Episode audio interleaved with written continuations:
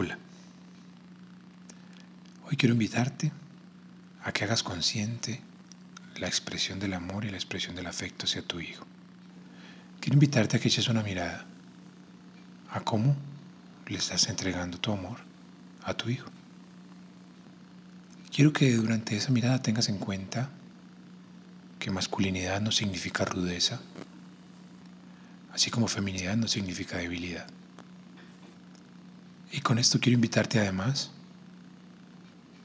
a que eliminemos el concepto de que el hombre debe ser el macho fuerte y agresivo y la mujer debe ser la princesa delicada y débil.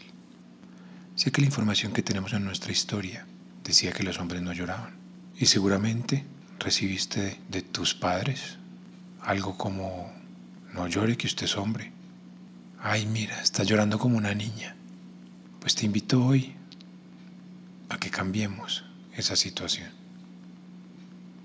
Puedo contarte que en mi vida ha sido muy positivo, muy, muy positivo, tener un balance entre el femenino y el masculino.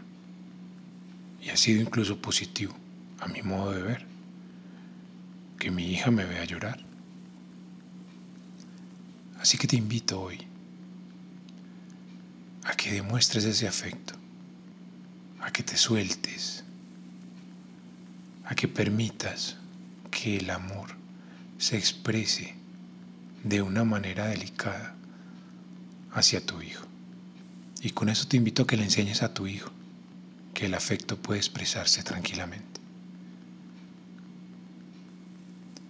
Quiero invitarte hoy a que empecemos una generación de hombres sensibles, de hombres que abrazan y de hombres que expresan el afecto sin miedo.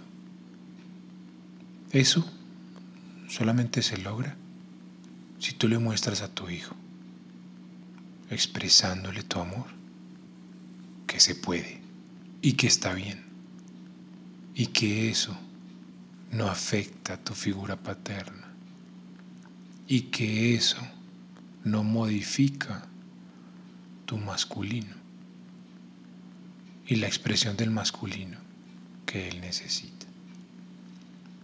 Porque la expresión del masculino que él necesita la toma de los roles. Si el triángulo entre papá, mamá e hijo mantiene sus roles, tu hijo tendrá claro cuál es el rol masculino y cuál es el rol femenino. Y con eso él tomará los elementos para definirlos en él. Y eso es independiente de la forma en que tú expreses el amor. Así que te invito hoy a que eches una mirada, a que te liberes de esa historia que ha definido a hombres rudos, que te permitas sentir y que te permitas entregar esa sensación, esa sensibilidad y ese amor a tu hijo. Rompe la cadena. Enséñale a tu hijo que es posible que es sano y que es absolutamente hermoso expresar el amor. Te habló Gabriel Ángel, un papá feliz. Si quieres más información como esta, te invito a que visites mi cuenta de Instagram, arroba Ángel. Allí encontrarás cuestionamientos, ideas, propuestas que te comparto desde la felicidad de ser papá.